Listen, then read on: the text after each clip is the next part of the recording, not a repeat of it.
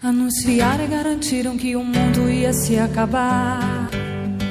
Por causa disso, minha gente lá de casa começou a rezar.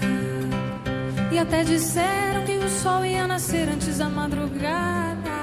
Salve Vascaínos e Vascaínas do Twitter, seguidores dessa arroba que vos fala, Rafa Santos, o Freud irônico, arroba Freud underline irônico, lançando aqui a primeira edição do podcast Freud Implica, podcast destinado a falar algumas verdades sobre o Vasco, porque eu não explico, eu implico. E aí vocês podem inclusive implicar comigo, me questionando por que o lançamento nesse momento em que está tudo paralisado, inclusive futebol, inclusive o Vasco da Gama, diante do combate que o mundo inteiro está envolvido ao coronavírus. Pois bem, é, a ideia era ter lançado antes, não conseguimos por questão de agenda, outros projetos, e agora, em que estamos todos nós aqui nessa nobre luta para salvar a nossa saúde, salvar o nosso planeta, sobrou tempo, sobrou motivação também, porque, embora a gente tenha que estar informado, há que ter momentos para a gente procurar arejar um pouco a nossa mente, pensar em outros assuntos. Então a ideia é que a gente possa falar um pouco, debater e discutir alguns temas um pouco mais leves, sem abrir mão, obviamente, do nosso compromisso, da nossa responsabilidade, como esse momento pede. E como para mim o futebol é, dentre as coisas menos importantes da vida, aquela que mais importa, falar sobre o Vasco, independente da situação do clube, é algo que me dá muito prazer e que eu gosto, por isso é que eu estou trazendo a primeira edição.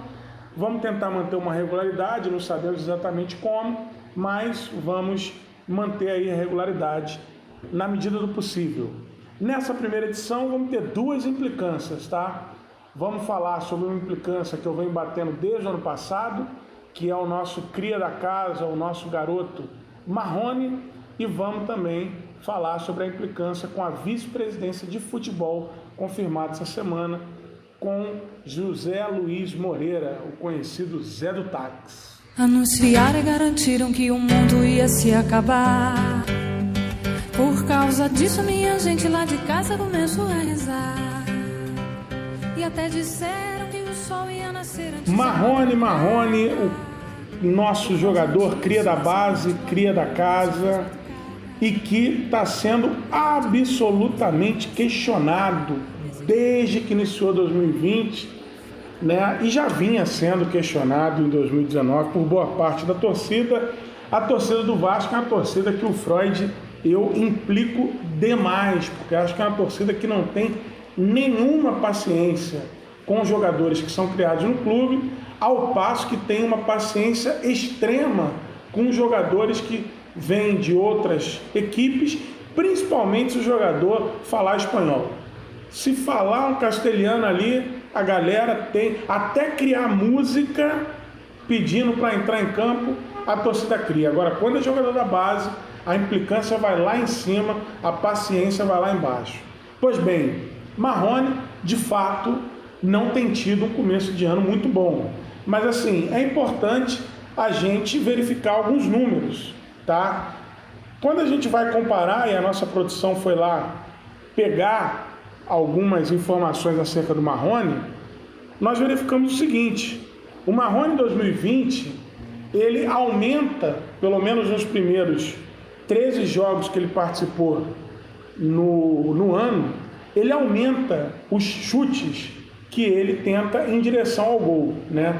Ele estava com a média de dois chutes por jogo em 2019, em 2020 ele aumenta para 2,5 chutes por jogo. Como a gente tem uma, uma numeração absoluta menor de jogos em 2020, naturalmente isso já significa que ele está chutando mais a gol. O Marrone está arriscando mais, está ficando mais experiente, está ganhando rodagem obviamente ele já está aumentando.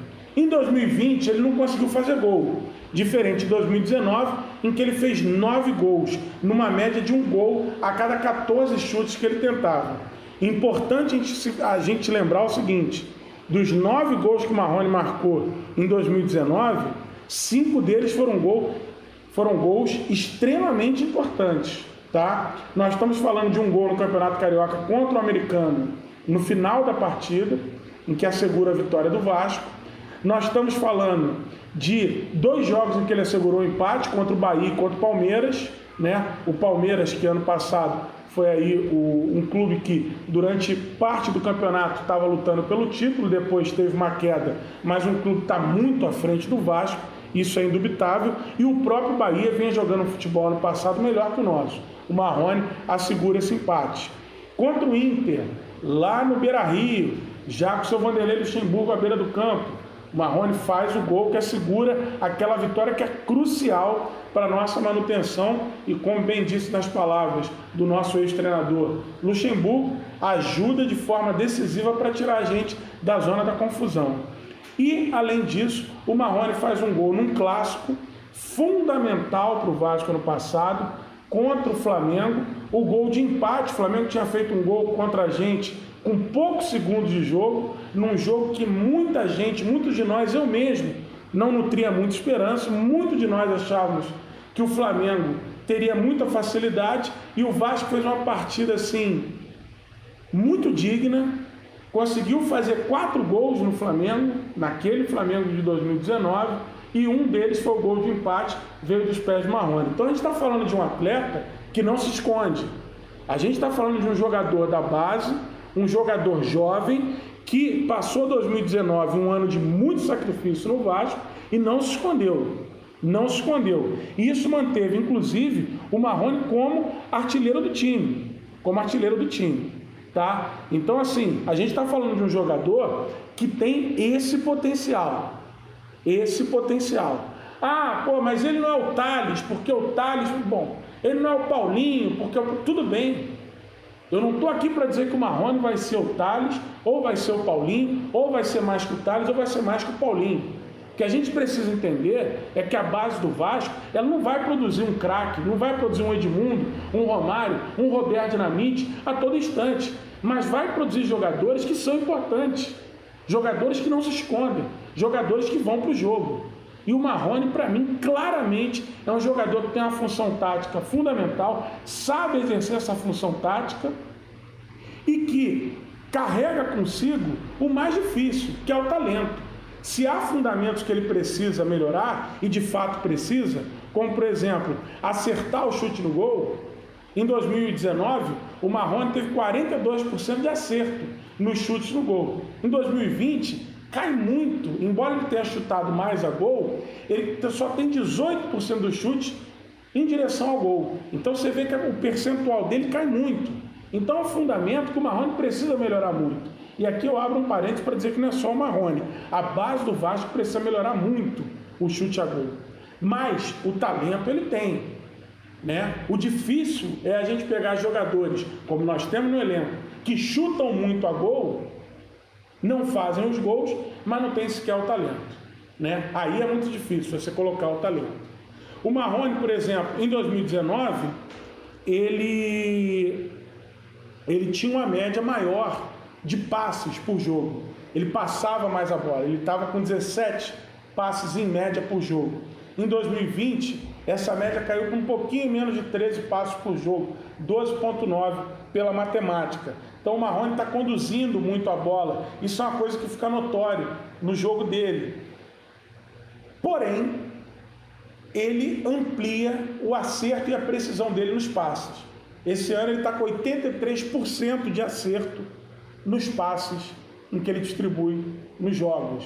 Ano passado ele estava com 76% no passe. Esse ano o Marrone dobra a sua quantidade de dribles. Ele estava com uma média de 0,6 drible por jogo, estava cada dois jogos ele estava tentando um drible.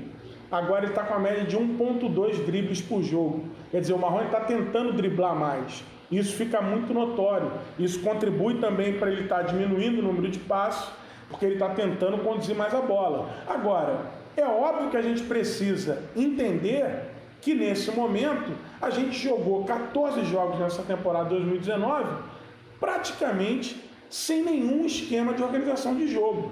Ou seja, os jogadores jogaram baseado no seu instinto, na sua própria intuição.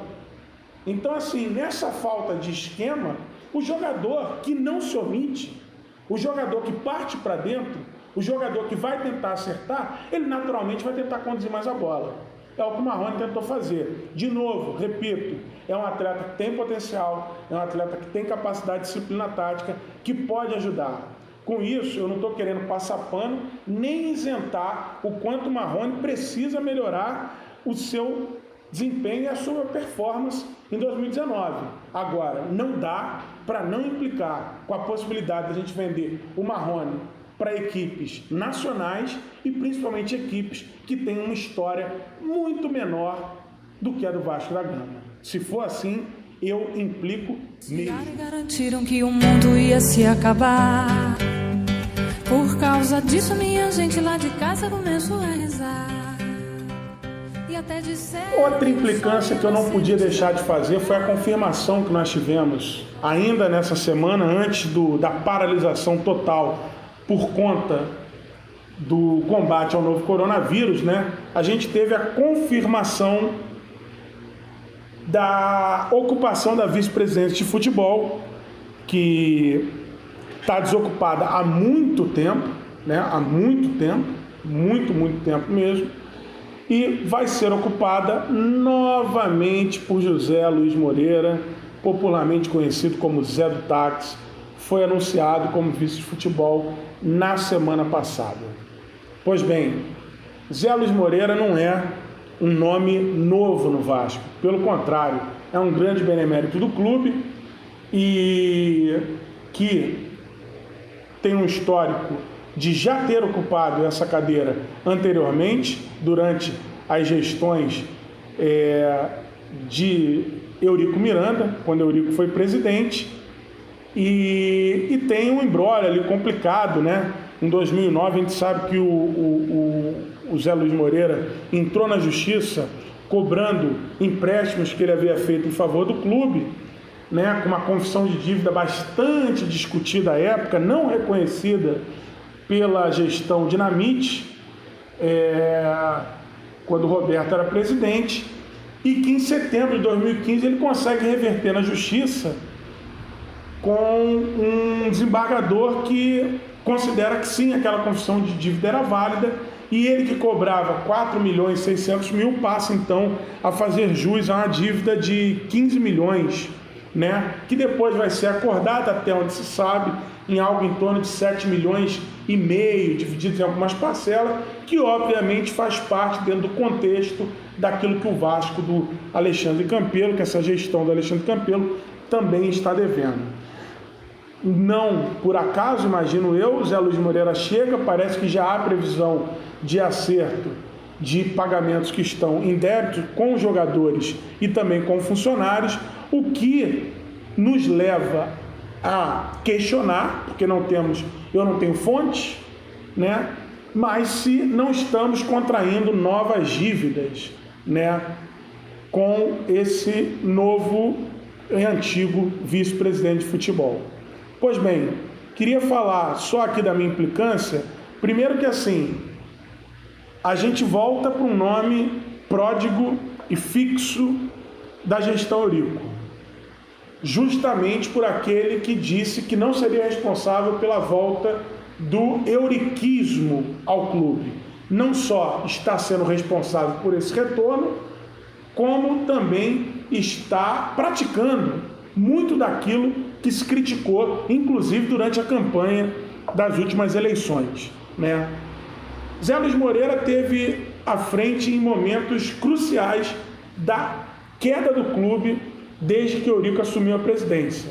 Tá? A gente vinha de uma gestão vitoriosa, né? culminando ali em 2000, com a conquista do nosso quarto título brasileiro, né? a Copa João Avelange, e depois de 2001 para cá, a gente está falando somente de duas conquistas, três conquistas de Campeonato Carioca, perdão, 2003, 2015, 2016. É, e estamos falando de três rebaixamentos, tá? Estamos falando de José Luiz Moreira presente em dois rebaixamentos. Aí quem for euriquista quem for da base e defensor vai dizer que vai implicar comigo. E vai dizer que em 2008 o rebaixamento está na conta do Dinamite. E quando o Dinamite entra, o Zé Luiz Moreira não é mais vice-presidente de futebol. Verdade. Quem está à presidência do Vasco, quem está na VP de futebol do Vasco, na hora que o Vasco é rebaixado, na hora que a gente perde para o Vitória em São Januário em 2008, não é mais Zé Luiz Moreira. Mas Zé Luiz Moreira participa da gestão de 2008, da gestão Eurico, até que o Eurico saia com uma decisão judicial e aquela gestão temerária é totalmente e absolutamente responsável diretamente por aquele rebaixamento. Então, não esperem de mim nada menos do que a implicância e a vinculação do nome de José Moreira ao rebaixamento de 2008, assim como ao rebaixamento de 2015, quando então havia promessa até do nosso presidente de então de ir para a Sibéria, promessa que, dentre tantas outras, jamais foi cumprida. José Luiz Moreira tem uma média à frente do futebol do Vasco muito fraca, né? O melhor ano de, do Zé Luiz Moreira, né? Participando da gestão do Vasco vai ser em 2006, naquele incrível ano que o Vasco chega em sexto lugar no, no Campeonato Brasileiro, né? Inclusive beirando ali a, a classificação para Libertadores. É um ano em que o Vasco encontrou o Leandro Amaral, e o Leandro Amaral foi realmente um achado, porque fez gol de tudo que é jeito.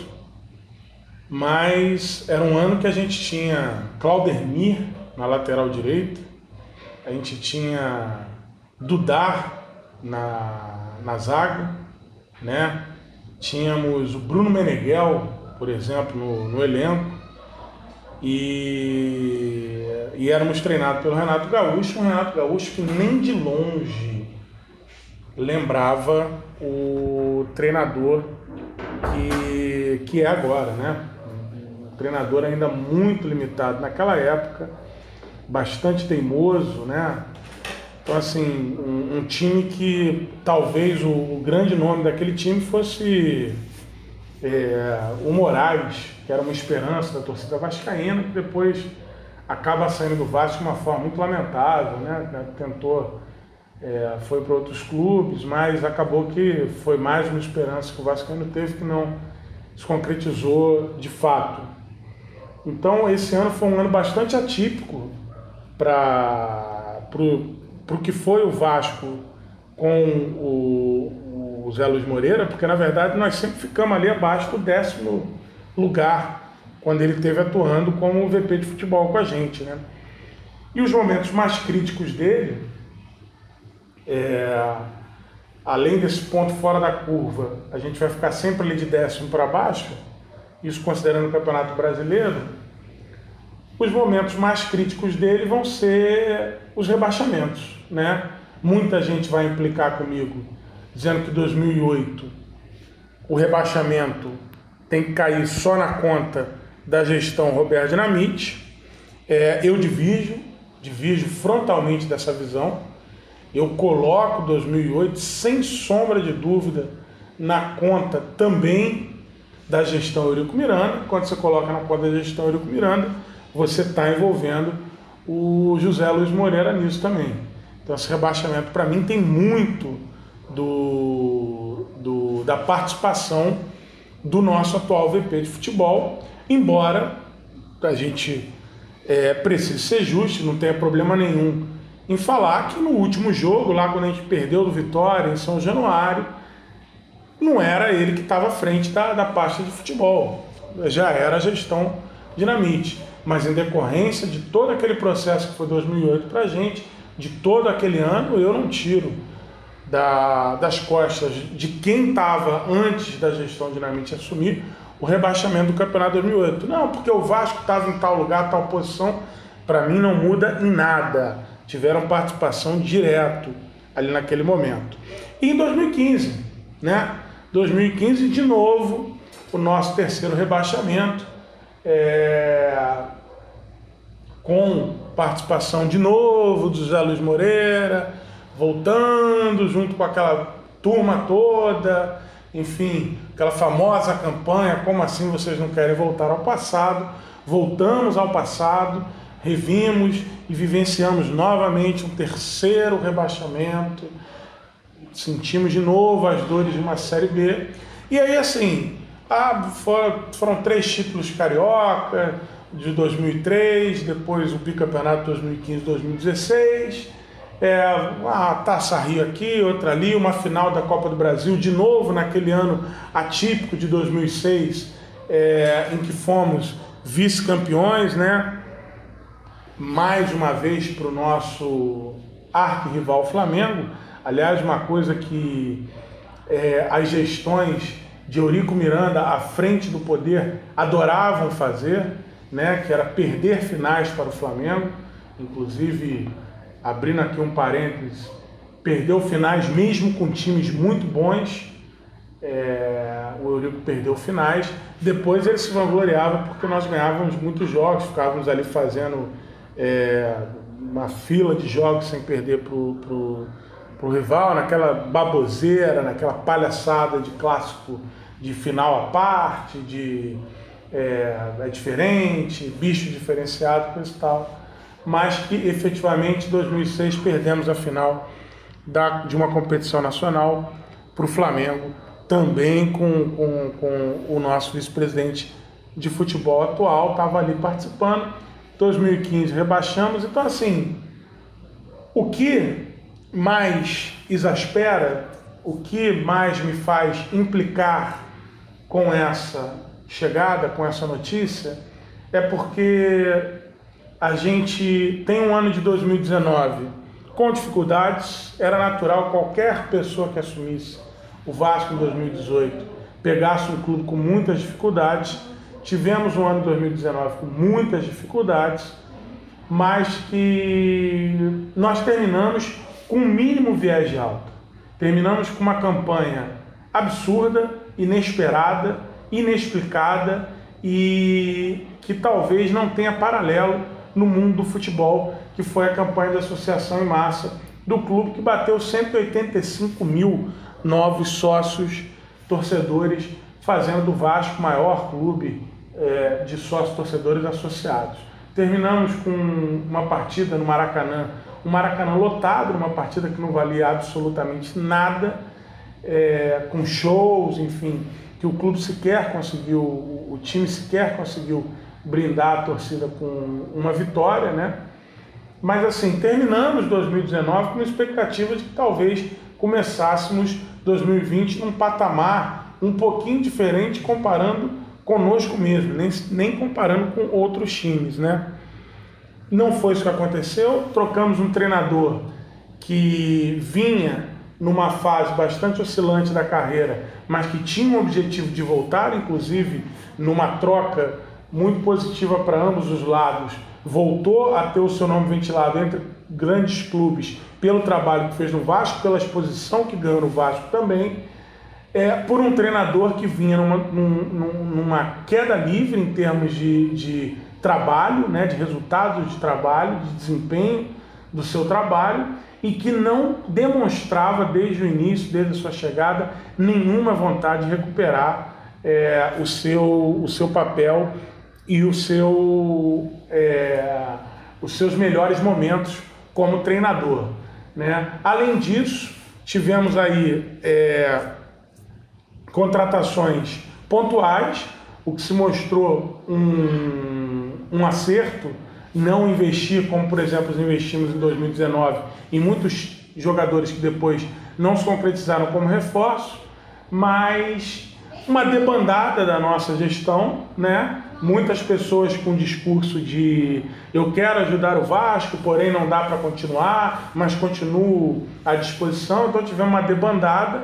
E quando, enfim, depois de muito tempo sem ter um representante na vice-presidência de futebol, é anunciado um representante na vice-presidência de futebol e esse representante não tem absolutamente nada de novo, nada de moderno, nada de uma forma de gestão que possa sequer nos dar esperança de que vai preparar o clube para que talvez nós possamos começar a palmilhar, a sedimentar uma estrada que nos leve de volta à grandeza que nos cumpre seguir. Pelo contrário, nós de novo e mais uma vez optamos por voltar ao passado, por alguém que não tem nenhum retrospecto vitorioso à frente da, da, da, gestão de futebol do Vasco, por alguém que não tem um trabalho reconhecido em nenhum outro clube, né? Então, assim, que nada mais é do que um grande benemérito que talvez possa servir de conciliador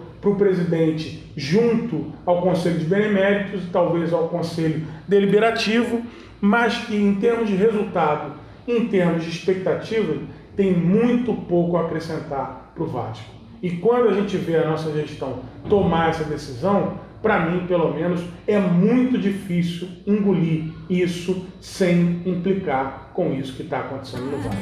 Por causa disso, nessa noite lá no morro não se fez batucada. Chamei um gajo com quem não me dava e perdoei a sua ingratidão. E festejando o acontecimento é isso, pessoal. Com isso a gente termina a primeira edição do Freud Implica. Eu espero que vocês tenham gostado. É, nesse momento, de novo, eu reitero aqui os meus pedidos para quem puder, quem tiver condições, fique em casa. Quem não puder, por, pelas diversas questões que atingem a cada um de vocês, que se protejam, que façam a higiene corporal, higiene das mãos, que promovam a etiqueta respiratória, procurem manter o distanciamento social o máximo possível, evitem se aglutinar. É um momento de muito cuidado para que a gente possa passar por essa fase e possamos voltar aos poucos a cuidar daquelas coisas que não nos são fundamentais, essenciais, importantes, mas que ajudam a gente a tornar um pouco mais leve, um pouco mais tranquilo a nossa rotina cotidiana. Agradeço a atenção de vocês. A quem não me segue, eu indico arroba Freud underline irônico e vamos em frente tentando manter a regularidade de acordo com o que nós formos escutando, verificando das notícias nesse período aí em que vamos estar com tudo parado, mas que eu acredito que sirva para que algumas decisões sejam tomadas. Agradeço aí ao arroba Ligado40, produtor do nosso programa, e nós voltaremos em breve com mais uma edição do Freud Implica. Até lá, pessoal. Até a próxima. Tchau, tchau. Anunciaram e garantiram que o mundo ia se acabar.